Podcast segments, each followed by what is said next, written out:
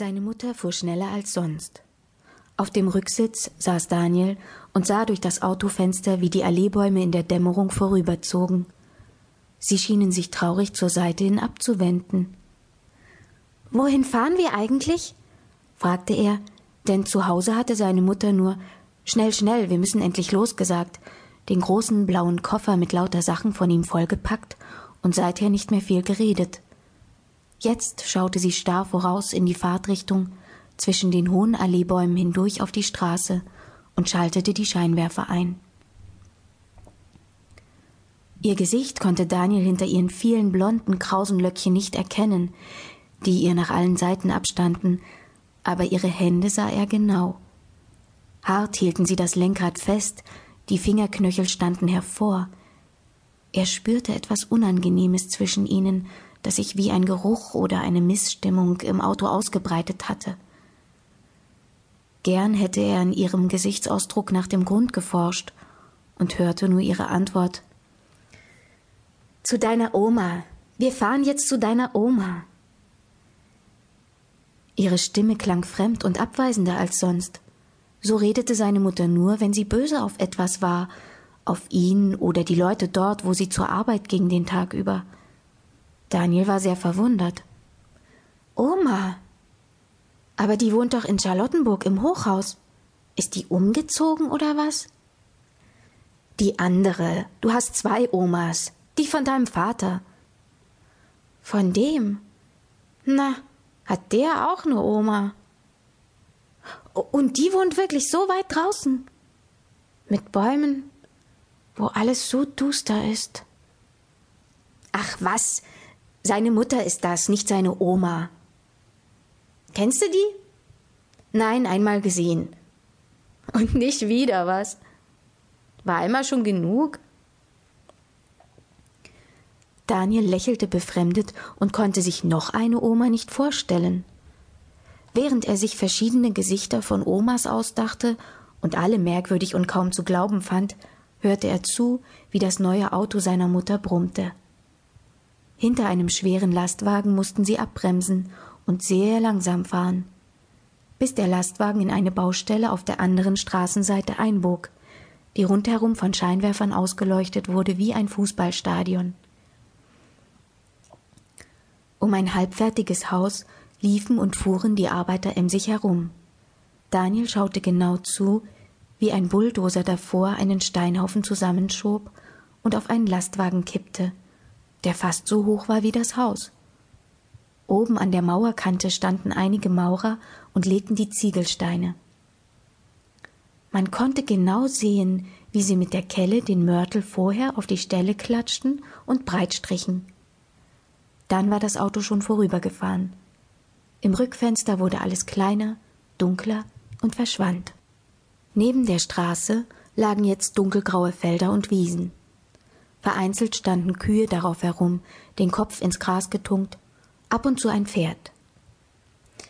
Wohnt Papa denn bei dieser Oma? Nein. Wo wohnt Papa eigentlich jetzt? Sag doch was, wo wohnt er denn? Weiß doch ich nicht, sagte seine Mutter barsch und unfreundlich. Woher soll ich das wissen? Interessiert mich auch überhaupt nicht, wo dein Papa jetzt wohnt. Soll der doch wohnen, wo der will. So ein Dreck, fügte sie noch dazu, weil sie wieder abbremsen und langsam fahren musste. Diesmal hinter einem Traktor mit zwei Anhängern.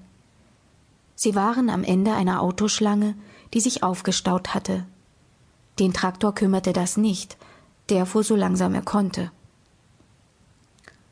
Daniels Mutter schnaubte unwirsch durch die Nase. Dass die nicht schneller fahren oder einen wenigstens vorbeilassen. Sie roch nach guter Seife. Gerade fiel es Daniel auf, und er wollte sie etwas ablenken, damit sie wieder freundlicher wurde. In drei Wochen werde ich zehn. In zwei Wochen. Wie oft muss ich es dir noch sagen? Na gut, in zwei Wochen eben. Ich lade die ganze Klasse zu meinem Geburtstag ein, dass du's nur schon weißt. Bloß nicht den Thorsten. Also weißt du, der ist wirklich beknackt. Neulich in der Turnstunde hat er sich immer so vorgedrängelt. Und ich kann das alles, sagt er immer. Und dann kann er es doch nicht. Jedenfalls nicht gut. Und die Kerstin lade ich auch nicht ein, die kichert immer so blöd. In zwei Wochen. In Gedanken war er schon auf seinem Fest und sah die vielen Kinder durch die Tür kommen. Seine Mutter sagte nichts. Geschenke werden sie unterm Arm tragen und herzlichen Glückwunsch Daniel werden sie sagen, obwohl das immer etwas peinlich war für alle. Seine Mutter sagte nichts und saß mit harten Händen aufrecht am Steuer. Starr blickte sie geradeaus, ob sie den Traktor überholen könnte. Warum sagst du eigentlich nichts? Das siehste doch, dieser miese Trecker da, der hält alle auf. Plötzlich schien es im Auto wieder verändert, unheimlich leise, obwohl der Motor weiter brummte. In Daniels Ohren war eine sonderbare Stille, dass er den Atem anhalten musste, um ihr zuzuhören. Er traute sich nicht etwas zu sagen, und über ihn zog ein Schauer weg, eine Angst, quer durch den Wagen. Von draußen kam die nicht, nein, die Fenster waren geschlossen, die Heizung funktionierte gut, und doch fühlte der Junge etwas Fremdes, Bedrohliches, Schlimmes. Auf einmal war ihm, als ob das alles, was ihn ängstigte, von seiner Mutter herkäme, direkt aus ihrem Schweigen zu ihm her. Aber was? Was war es denn? Eben konnte sie endlich am Traktor vorbei. Der Motor brauste auf und drehte hoch.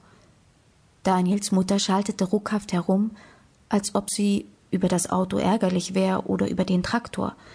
Sie kurfte schnell vorbei.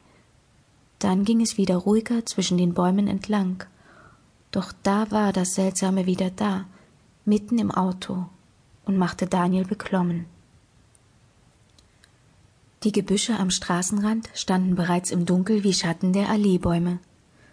Dahinter war ein kleiner Wald.